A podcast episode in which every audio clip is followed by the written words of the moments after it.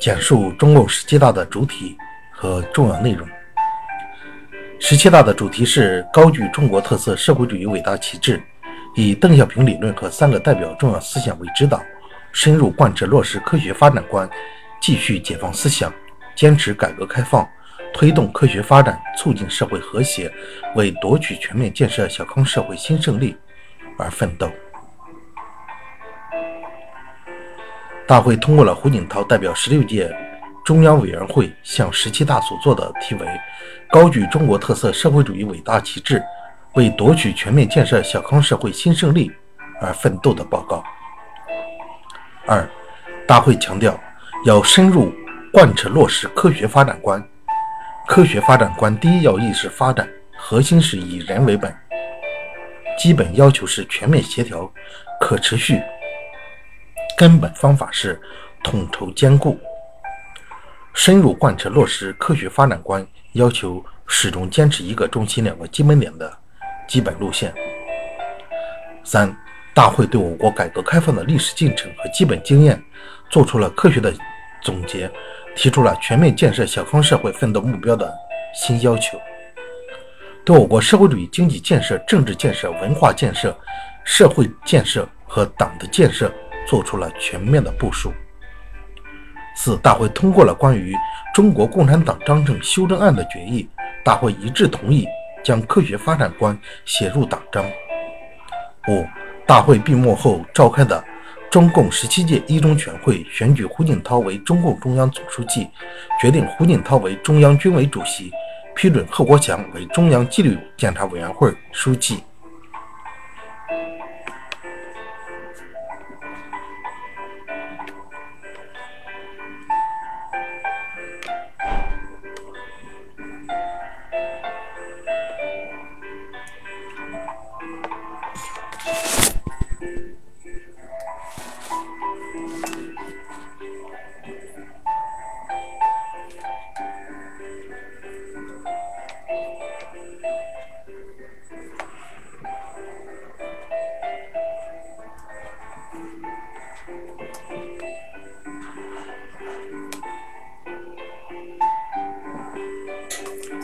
简述二十世纪七十年代中国在外交领域的成就。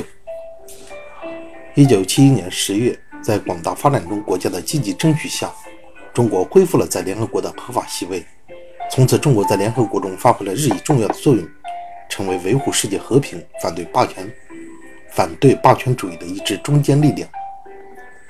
二十世纪七十年代，新中国经长期不懈的外交努力，终于打开了中美关系正常化的大门。二十世纪六十年代末，尼克松总统开始检讨美国的对华政策。毛泽东、周恩来敏锐地察觉到了美方的变化，抓住时机发起了乒乓外交，实现了小球转动大球。一九七二年二月，美国总统尼克松访华，中美两国发发展，中美两国发表《上海联合公报》。同年九月，中日两国发表了关于建交的联合声明。随着中美关系正常化，1972年出现了西方国家对华建交热潮。中国同英国、荷兰、希腊、联邦德国等先后建立了大使级外交关系。同中国建交的国家从1965年的49个增加到1976年的111个，仅1970年以后的新建国家就有62个，新建交的国家就有62个。简述二十世纪七十年代中国在外交领域的成就。第一点是一九七一年十月，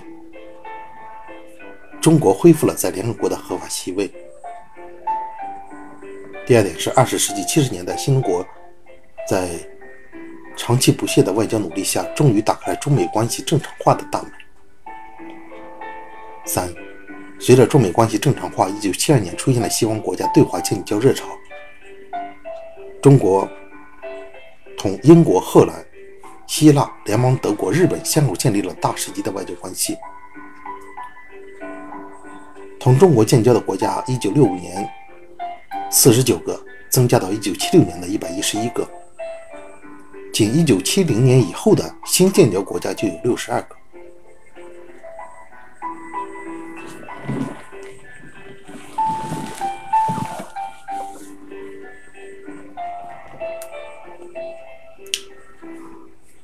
简述新民主主义社会的特征和性质，分为三点。第一点，新民主主义社会在经济上的特征是实行国营经济领导下的合作社经济、个体经济、私人资本主义经济和国家资本主义经济五种经济成分并存的新民主主义社会的经济制度。而、新民主主义社会在政治上的特征是实行工人阶级领导的以工农联盟为基础的各革命。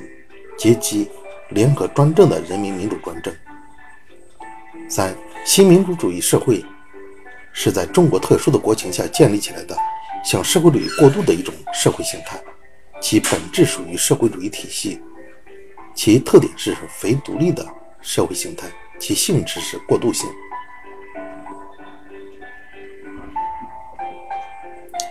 简述新民主主义社会的特征和性质，分为三点。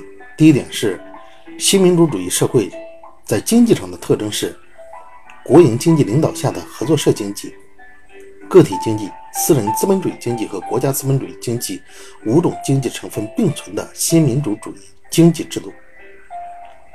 二、新民主主义社会在政治上的特征是实现了工人阶级领导的以工农联盟为基础的各革命阶级各革命阶级联合专政的人民民主专政。三，新民主主义社会是在中国特殊的国情下建立起来的，向社会主义过渡的一种社会形态，其本质属于社会主义体系，其特点是非独立的社会形态，其性质是过渡性。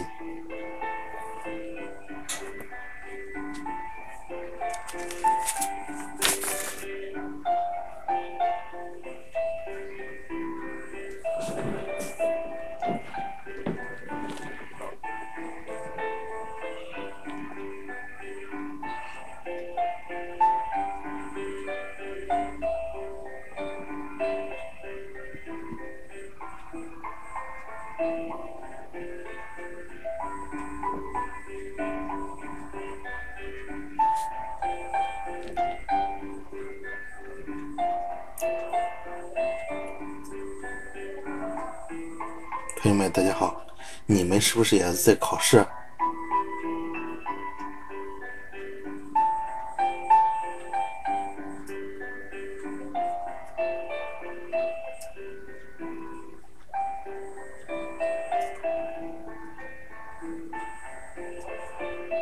你们是不是也也在准备考试啊？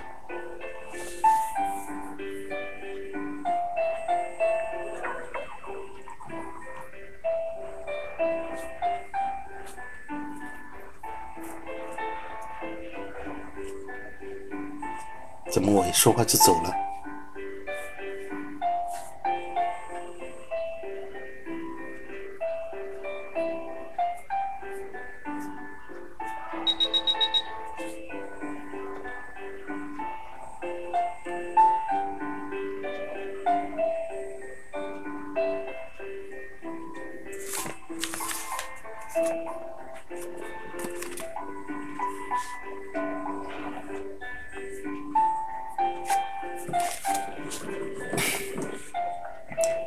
简述二二八起义的过程及意义。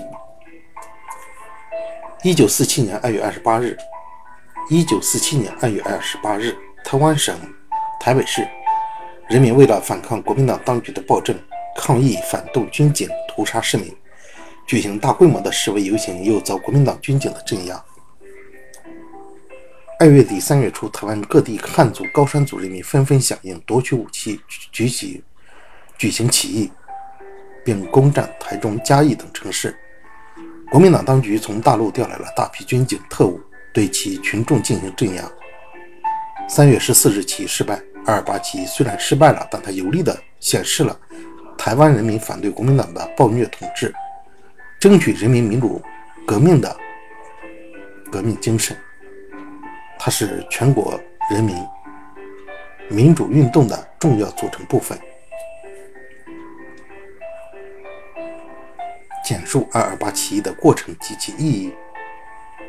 一九四七年二月十二二十八日，二月二十八日，台湾省台北市人民为反抗国民党当局的暴政，抗议反动军警屠杀市民，举行大规模的示威游行，又遭国民党军警的镇压。二月底三月初，台湾各地汉族、高山族人民纷纷响应，夺取武器，举行起义，并攻占台中、嘉义等城市。国民党当局从大陆调来了大批军警特务，对起义群众进行镇压。三月十四号，起义失败。二二八起义虽然失败了，但它有力地显示了台湾人民反对国民党的暴虐统治，争取人民民主革命的革命精神。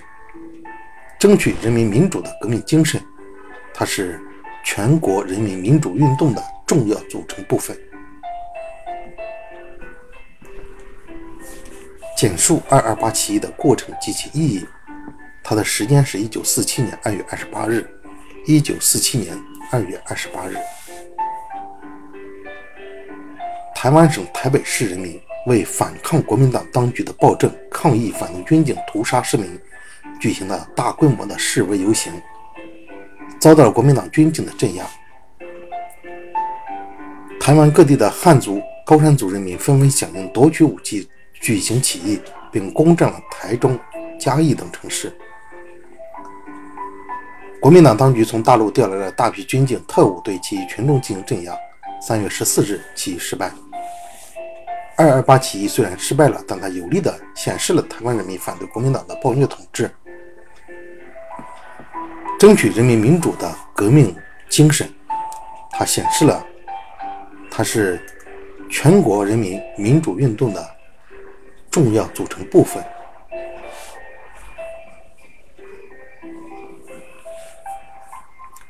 简述三湾改编的内容及其意义。三湾改编的主要内容是，将原有的一个师缩编为一个团，在部队中建立共产党的各级组织，将党的支部建立在连上，成立各级士兵委员会，部队内部实行民主管理。三湾改编的主要内容是，将原有的一个师缩编为一个团，在部队中建立共产党的各级组织，将党的支部建立在连上。成立各级士兵委员会，部队内部实行民主管理。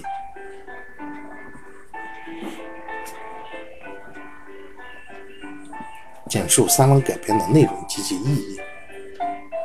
三湾改编的主要内容是将原有的一个师缩编为一个团，在部队中建立共产党的各级组织，将党的支部建立在连上，成立各级士兵委员会，部队内部实行民主管理。三湾改编的内容有哪些？一，首先是将一个师缩编为一个团；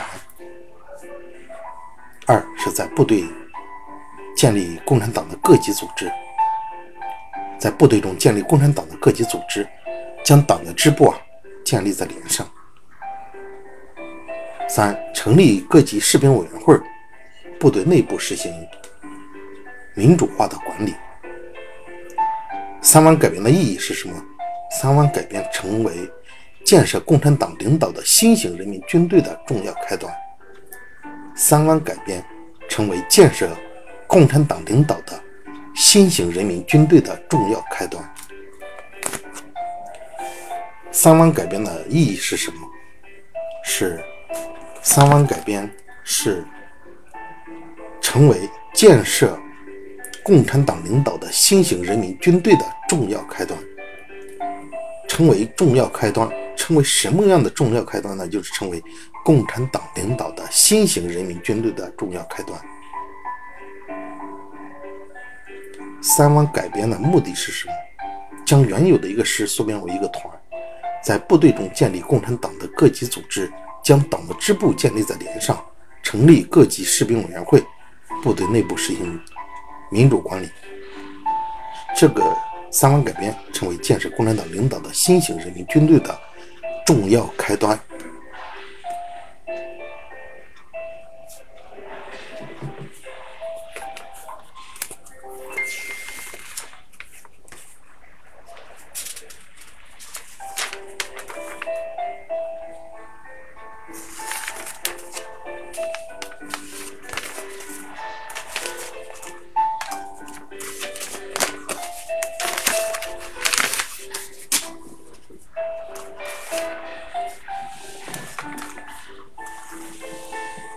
近代中国社会的主要矛盾及其影响。主要矛盾是帝国主义与中华民族的矛盾，封建主义与人民大众的矛盾。而帝国主义与中华民族的矛盾是各种矛盾中最主要的矛盾。这两对主要矛盾相互交织，贯穿了整个半殖民地半封建社会的始终，并对中国社会的发展起了决定性的作用。资产阶级革命派与改良派论战的焦点及革命派在这一问题上的主张。革命派与改良派论战的焦点，以及革命派在这一问题上的主张。论战的焦点是要不要以革命手段推翻清政府，要不要以革命的手段推翻清政府。革命派强调救国必先推翻卖国媚外的清王朝。革命虽不免流血，但可救世救人，是疗治社会的捷径。革命是为了建设。破坏与建设是革命的两个方面。资产阶级革命派与改良派论战的焦点及革命派在这一问题上的主张，焦点是要不要以革命手段推翻清政府。革命派强调，救国必先推翻卖国媚外的清王朝。革命虽不免流血，但可救世救人，是疗治社会的捷径。革命是为了建设，破坏与建设是革命的两个方面。革命虽不免流血，但可救世救人，是疗治社会的捷径。革命是为了建设，破坏与建设是革命的两个方面。毛泽东领导的湘赣边秋收起义的特点：第一，他放弃了左派国民党。运动的旗号，他放弃了左派国民党运动的旗号，公开打出了工农革命军的旗帜。第二，他不仅是运军队的行动，他不仅是军队的行动，而且有数量众多的工农武装参加。秋收起义的特点：一，他放弃了左派国民党的旗号，公开打出了工农革命军的旗帜。第二，它不仅是军队的行动，而且有数量众多的工农武装参加。中国共产党在全民族抗战中的中流砥柱作用。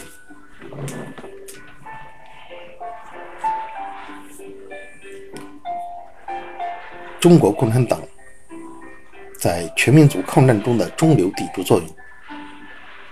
中国共产党积极倡导、促成。维护抗日民族统一战线，最大限度地动员全国军民共同抗战，成为凝聚全民族力量的杰出组织者和鼓舞者。中国共产党科学地阐明了抗日战争的规律和进程，制定了正确的战略和策略，对抗日战争发挥了重要的指导作用。中国共产党在全民族抗战中的中流砥柱作用。中国共产党在全民族抗战中的中流砥柱作用，答案是中国共产党积极倡导、促成、维护抗日民族统一战线，最大限度地动员全国军民共同抗战，成为凝聚全民族力量的杰出组织者和鼓舞者。中国共产党科学地阐明了抗日战争的规律和进程，制定了正确的战略和策略，对抗日战争发挥了重要的指导作用。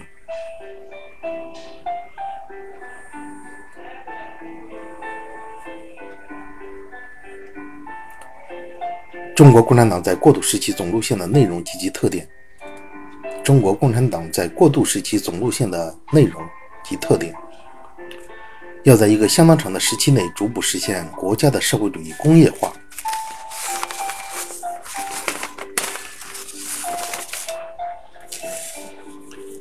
并实现国家对农业、手工业和资本主义工商业的社会主义改造，这是社会主义建设同社会主义改造同时并举的总路线，体现了发展生产力和变革生产关系的有机统一。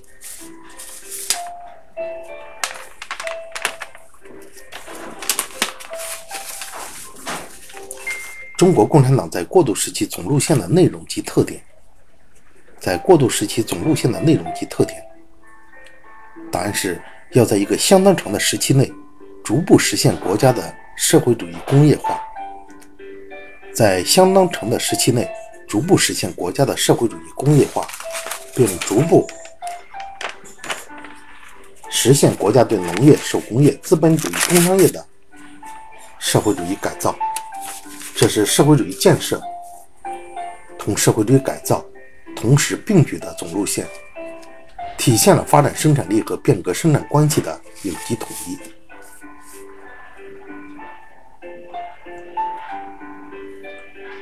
在一个相当长的时期内，逐步实现社会主义工业化，并逐步实现国家对农业、手工业和资本主义工商业的社会主义改造，这是社会主义建设同社会主义改造同时并举的总路线，体现了发展生产力和变革生产关系的有机统一。太平天国农民运动的历史意义：第一。沉重打击了封建统治阶级，强烈撼动了清政府的统治根基。第一，沉重打击了封建统治阶级，强烈撼动了清政府的统治根基。第二，是中国旧式农民战争的最高峰，具有不同于以往农民战争的新的历史特点。三，严厉批判了孔子及儒家经典，一定程度上削弱了封建统治的精神支柱。第四，有力打击了外国侵略势力。第五，同亚洲其他国家的民族解放运动汇合在一起，冲击了西方殖民主义在亚洲的统治。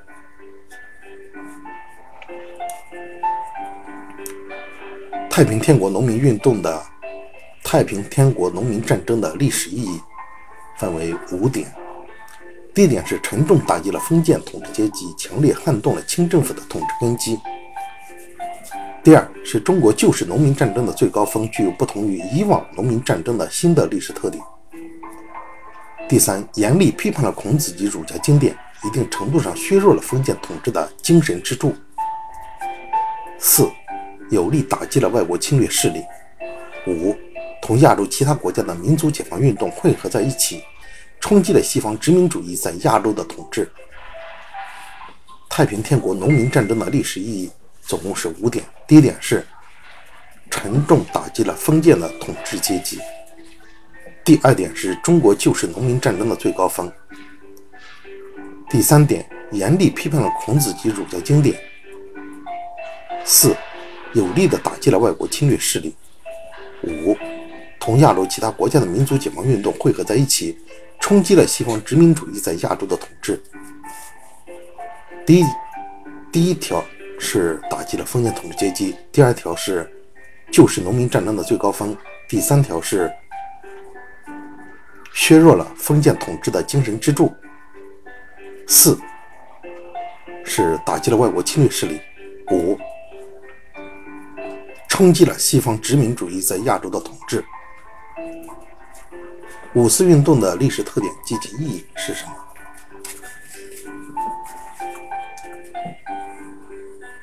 五四运动的历史特点：五四运动是中国近代史上一次彻底的反帝反封建的革命运动，把中国人民反帝反封建的斗争提升到一个新的水平。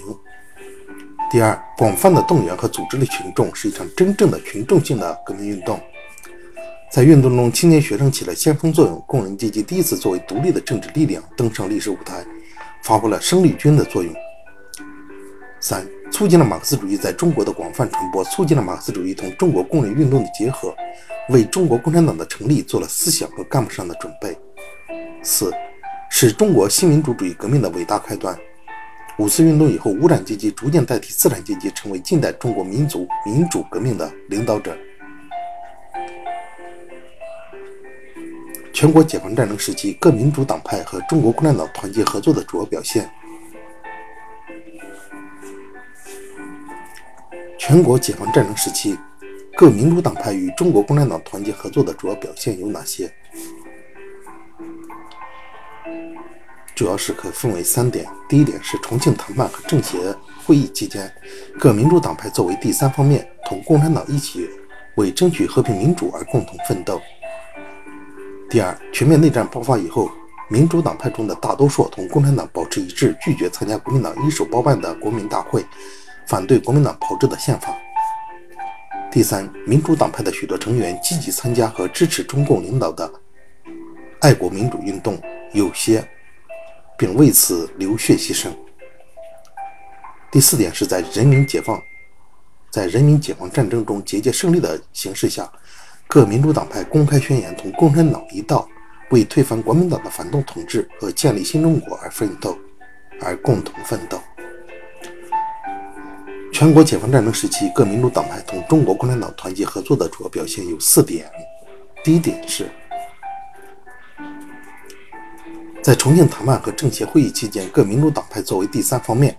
同共产党一起为争取和平民主而共同奋斗，是在重庆谈判和政协会议期间，各民主党派作为第三方面，同共产党一起为争取和平民主而共同奋斗。第二，全面内战爆发以后，民主党派中的大多数同共产党保持一致，拒绝参加国民党一手包办的国民大会，反对国民党炮制的宪法。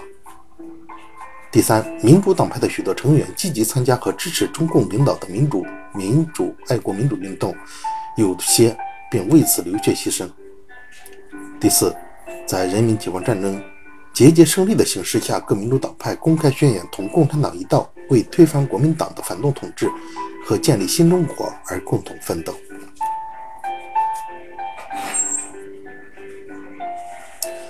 全国解放战争时期，各民主党派同中国共产党团结合作的主要表现有四点。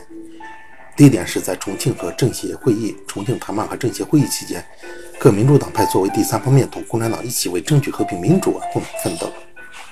第二是全面内战爆发以后，民主党派中的大多数人同共产党保持一致，拒绝参加国民党一手包办的国民大会，反对国民党炮制的宪法。第三，民主党派的许多成员积极参加和支持中共领导的爱国民主运动，有的并为此流血牺牲。第四。在人民解放战争节节胜利的形势下，各民主党派公开宣言同共产党一道，为推翻国民党的反动统治和建立新中国而共同奋斗。